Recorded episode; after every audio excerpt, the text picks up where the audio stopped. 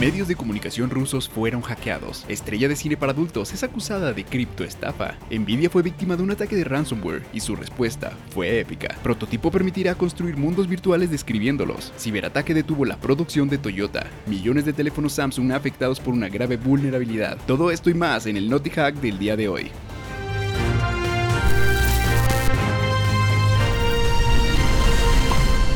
Bienvenidos sean todos ustedes a Hackwise. Mi nombre es César Gaitán y el día de hoy les quiero dar la bienvenida al Naughty Hack, en donde encontrarán todas las noticias más importantes de ciberseguridad y de tecnología de la semana.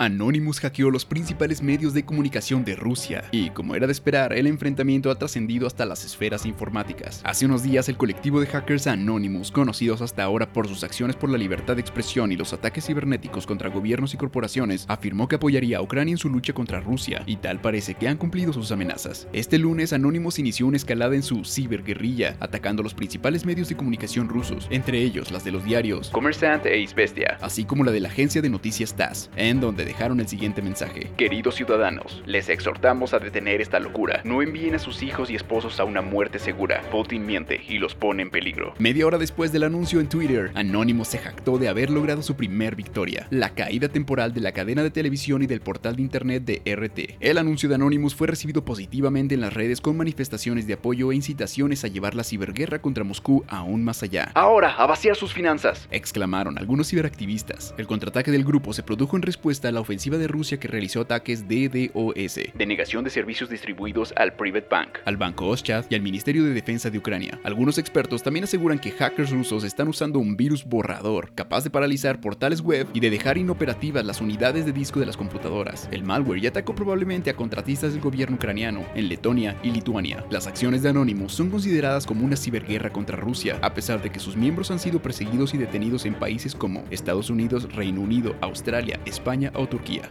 Wises, hacemos una pequeña pausa para recordarte que ya puedes acceder a nuestro sitio web en www.hackwise.mx, donde encontrarás herramientas, cursos y contenidos exclusivos de ciberseguridad y de tecnología. Así que recuerda visitar www.hackwise.mx para estar al día en el mundo de la tecnología y de la ciberseguridad. Ahora sí, después de este pequeño corte comercial, continuemos con nuestro Naughty Hack.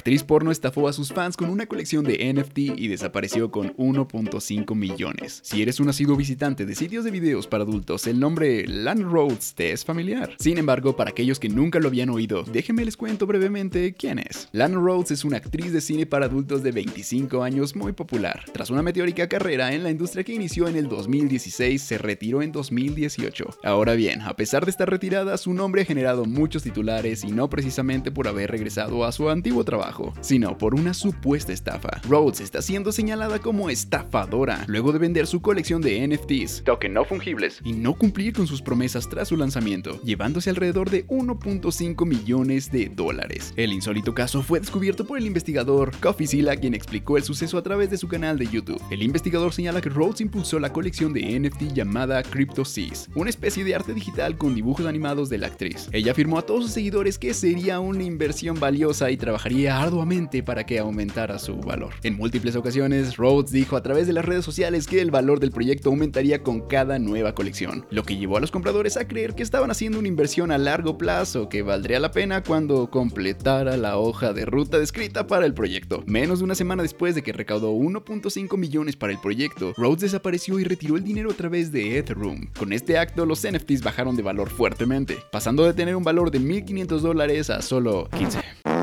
En síntesis, realizó un rug pull, es decir, generó una gran expectativa sobre la colección para que los usuarios compraran a una cierta cantidad de dinero bajo la promesa de tener mayores ganancias a futuro. Sin embargo, una vez obtenido el dinero, decidió retirar los fondos, propiciando la caída del valor de las obras. Lastimosamente, con esta acción, Lana ha decepcionado a muchos de sus seguidores. Nvidia fue víctima de un ataque de ransomware, pero no pagó a los ciberdelincuentes, contraatacó. Las consecuencias de un ataque de ransomware son devastadoras para cualquier empresa. Por lo general, después de un ataque de ransomware, las empresas denuncian el incidente a la policía y dejan todo en manos de los expertos. Sin embargo, Nvidia, que sufrió un ataque de ransomware recientemente, actuó de manera diferente. La empresa especializada en el desarrollo de unidades de procesamiento gráfico y tecnologías de circuitos integrados decidió perseguir a los ciberdelincuentes y hacer justicia por su propia cuenta. Hace un par de días, Nvidia confirmó el incidente a The Telegraph, pero no dio mayores detalles. El medio británico aseguró que los hackers habrían accedido al sistema de correo interno y a las herramientas de los desarrolladores durante dos días. Pero como repetimos, Nvidia no confirmó nada. Algunos portales mostraron unos tweets de Lapsus, el supuesto grupo de hackers que atacó a Nvidia. Lapsus afirmaba haber robado un terabyte de datos confidenciales de Nvidia. Hasta este punto era un ataque normal. Sin embargo, el incidente dio un giro inesperado. Según el propio grupo Lapsus, Nvidia contraatacó ingresando en sus sistemas, cifrando ese terabyte de datos que le habían robado y además instaló un ransomware en la computadora usada por los hackers para atacar a la compañía. Pero, lastimosamente, los hackers tenían una copia de seguridad de esos datos robados, así que aún tienen la información confidencial de Nvidia. Es importante aclarar que no sabemos hasta qué punto la historia es cierta, porque oficialmente Nvidia solo ha hablado de un incidente y no ha revelado más información. Realmente no es habitual que las compañías paguen con la misma moneda a sus atacantes, o al menos no es habitual que esa información sea revelada.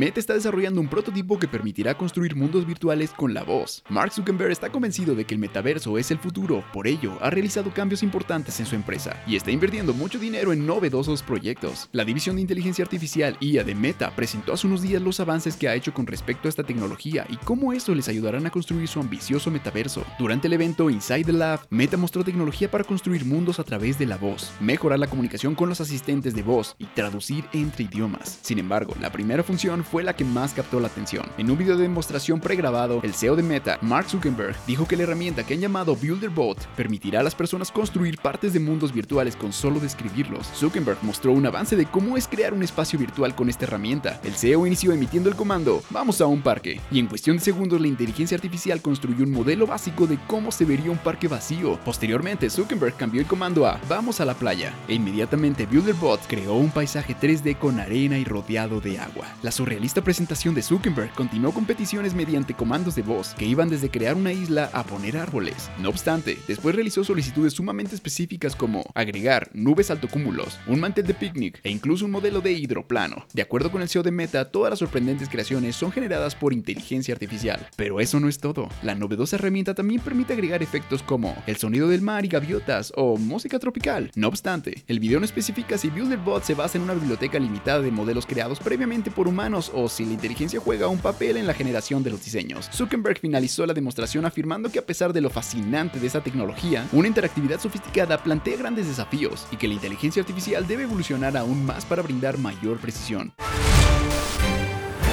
Toyota suspendió todas sus operaciones en Japón por un ciberataque. El fabricante de automóviles japonés Toyota Motors anunció que detuvo las operaciones de producción de automóviles. La interrupción fue forzada por una falla en el sistema de uno de sus proveedores de partes vitales, Kojima Industries, que supuestamente sufrió un ataque cibernético. Kojima Industries es un fabricante japonés de componentes de plástico que son cruciales para la producción de automóviles, por lo que este es un caso de interrupción grave de la cadena de suministro. Toyota afirmó el lunes que el incidente provocó que decidiera suspender la operación de 28 líneas de producción en 14 plantas en Japón a partir del martes 1 de marzo del 2022. El impacto generado por la medida representa una caída del 5% en la producción mensual de Toyota en Japón, lo que se traduce en unas 13.000 unidades. Si bien Kojima no publicó ninguna información oficial sobre el ataque, el sitio web de la compañía dejó de funcionar por algunas horas y muchos medios de comunicación japoneses afirmaron que la interrupción es el resultado directo de un ataque cibernético. La pandemia de COVID-19 causó varios problemas en la cadena de suministro para todos los fabricantes de automóviles, especialmente aquellos que dependen de grandes volúmenes de producción para obtener ganancias, sobre todo debido a la escasez de semiconductores. Esta situación introdujo desafíos sin precedentes para Toyota en particular, debido a su enfoque de fabricación ajustada justo a tiempo, JIT, establecido desde hace mucho tiempo que históricamente proporcionó la máxima eficiencia pero no ofreció ningún margen para la versatilidad. Cualquiera que sea la causa de la interrupción del suministro de Kojima, el sistema JIT de Toyota, una vez ventajoso, demuestra ser una debilidad en el panorama de producción actual, que está conectado a un ciberespacio volátil. Samsung distribuyó millones de teléfonos inteligentes con una vulnerabilidad grave. Samsung tiende a estar atento a la actualización de la seguridad en sus dispositivos, pero ningún fabricante de teléfonos es perfecto y a veces los problemas quedan muy bien escondidos. Una vulnerabilidad en algunos modelos importantes no se hizo pública hasta hace poco, y cualquier persona que posea ciertos teléfonos Galaxy puede ser víctima de la vulnerabilidad sin darse cuenta. Investigadores de la Universidad de Tel Aviv descubrieron problemas con la forma en la que los teléfonos Galaxy S8, Galaxy S9, Galaxy S10, Galaxy S20 y Galaxy S21 almacenaban claves criptográficas a través del sistema Trust Zone de ARM. La vulnerabilidad resultante podría permitir que los ciberdelincuentes con los conocimientos técnicos necesarios accedieran a la información de cifrado que se supone que tu teléfono debe mantener protegido con hardware dedicado. La seguridad de Samsung para sus teléfonos es lo suficientemente sólida, al menos en papel. Cuentan con un entorno en capas que rodea algo llamado Trust Zone Operating System, o bien TZOS, que se ejecuta junto con Android y realiza funciones de cifrado. Idealmente esto debería ser suficiente protección, pero la forma en la que se implementaron las funciones de cifrado dentro del TZOS equivalía a un eslabón débil y mal documentado en la cadena de seguridad, que presentaba a los atacantes cibernéticos una ruta viable hacia la información más confidencial de tu dispositivo. Los investigadores advierten que si bien el enfoque de este informe está en los aproximadamente 100 millones de dispositivos Samsung mencionados, lo que encontraron destacó una necesidad general de estándares probados y efectivos cuando se trata de distribuir código para la seguridad de los teléfonos inteligentes. Las buenas noticias, Samsung fue alertado sobre estos problemas y lanzó una serie de correcciones entre agosto y octubre de 2021. Si estás muy atrasado en la actualización de tu teléfono, este podría ser un buen recordatorio para la solución de este problema lo antes posible. Dato curioso, ¿sabías que el 4 de marzo del 2000, hace 22 años, Sony lanzó la consola de juegos PlayStation 2 en Japón? La PlayStation 2 es la consola más vendida de la historia. ¡Wow! Te recuerdo que ya se encuentra nuestro Naughty Hack disponible en tu plataforma de podcast favorita. Te dejo los enlaces en la Amigos míos, eso ha sido todo por el Naughty Hack del día de hoy. No olvides suscribirte para estar actualizado en todo lo que sucede en el mundo de la ciberseguridad. Recuerda que mi nombre es César Gaitán y esto fue Hackwise. Nos vemos hasta la próxima.